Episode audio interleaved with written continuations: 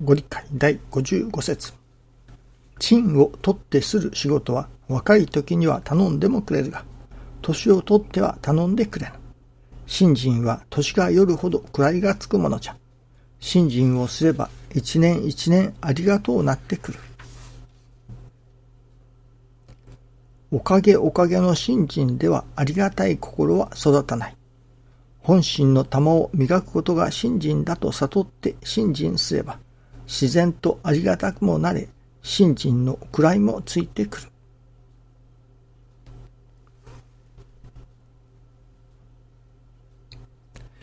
今日は私どもというのか私の考え違いを正されたようなことでした。それはどういうことかというと、愛楽理念は助かりの理念と師匠は教えてくださいます。また私もそう確信しております。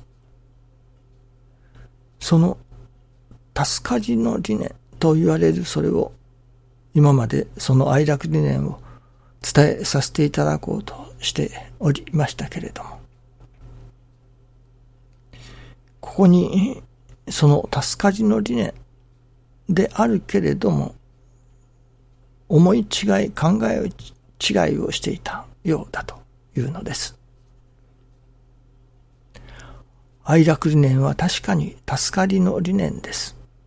それはどこまでも自らが助かるための理念だということですね。愛楽理念は人が助かるための理念。それも自らが助かるための理念であるということです。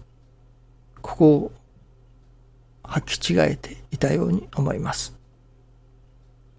愛楽理念は人を助けるための理念ではないということですね。もちろん人を助けるための理念にもなりうるのですけれども、まずは我が身を守る。自分の身を守るための理念。自分が助かるための理念が愛楽理念であるということですね。それを愛楽を理念を持ってそれを伝えることによって人を助けようとしたりいたしますけれどもそれはまだ早いというわけですなるほど助かるための理念道具ですその人が助かるための道具の一つですね道具は使いようです馬鹿とハサミも使いようと言われますように、正しく使わなければなりません。ねじ回しを持ってきて釘を打とうとしても、まあ使えないことはないでしょうけれども、拉致が開きません。釘はやはり金槌で打つ。ねじ回しのがないからといってネジを回すのに金槌でネジを回そうとしてもなかなか難しい。ネジを回すにはネジ回しを使い、釘を打つには金槌を使う。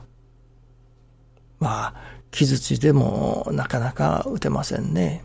木槌の方が凹んでしまうぐらいなものでしょう。まあ、できないことはないかもしれませんけれども。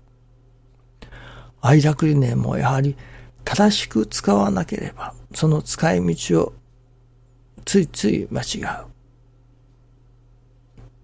ある意味万能だと勘違いしてしまうということですね。そして愛楽理念を持って人を助けようというようなことをする。また愛楽理念を教会の発展のために使おうとする。愛楽理念がありさえすれば教会が発展する。といったような間違った考え方をしてしまう。間違った使い方をしてしまう。ということですね。あるお二方知っておりますけれども、愛楽理念は役に立たないと。それは愛楽理念の使い方を違えておられるからですね。どうも愛楽理念を教会の発展のために使おうとしておられたような節があります。ある意味、愛楽理念は教会発展のためには存外あまり効力を発揮しないというのかもしれませんね。どこまでも自らが助かるために使って初めてその値打ちが100%発揮するのが愛楽理念ですね。道具にもいろいろな使い道があります。例えば、剣道にしてみましょうか。お面があったり、小手があったり、銅があったり、竹刀があったりいたします。人を守る、自分の身を守る、ということにおいては、面であったり、小手であったり、銅が自分の身を守ってくれます。ところが、自分が面や銅や小手をつけておるというだけで、例えば誰かが暴漢に襲われている。その暴漢に襲われている人を助けてあげようとする。なるほど自分は面、固定銅をつけておるから、暴漢から襲われても大丈夫だと。しかし、その襲われている人を助けてあげるということはなかなか難しい。助けるためには、その暴漢を投げ飛ばすのか、あるいは、そうですね、しない。そのもう一つある、そのしない。しないという道具を使って暴漢を追い払う。暴漢を追い払うためには、面倒小手だけでは足りない。しないを持っていなければ、暴漢を追い払うことは難しい。ですから、自分の身を守るということにおいては、面、固定、銅で足りるかもしれませんけれども、その襲われている人を守るというためには、やはり市内があった方が、よりよく守ることができる。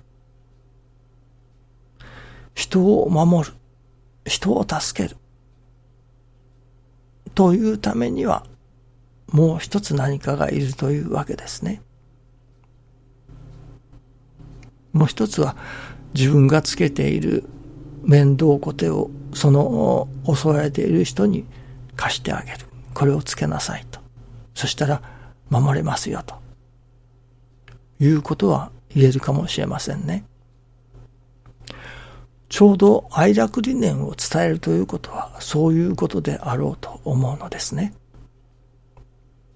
私は少林寺憲法をしておりましたけれども、いわゆる、その襲われている人に少林寺憲法を教えて、将来、暴漢が来た時にでも自分の身を守れるようになってもらう。これがいわば愛着理念を教えて身につけてもらうということになるのだと思いますね。そのどこまでもその人が行じなければ、その人が身につけなければ守れないもの、身を守れないもの、それがやはり愛楽理念であるわけですね。ためには、まずは暴漢が襲ってきたら、すぐ使えるというわけにはいきませんから、その暴漢を追い払ってやるようなことは、やはりさせていただかなければならないと。いうことになりますね。その方が愛楽理念という防護服でしょうか。それを身につけるまでは、やはり、こちらがそれをガードして差し上げる。守って差し上げる。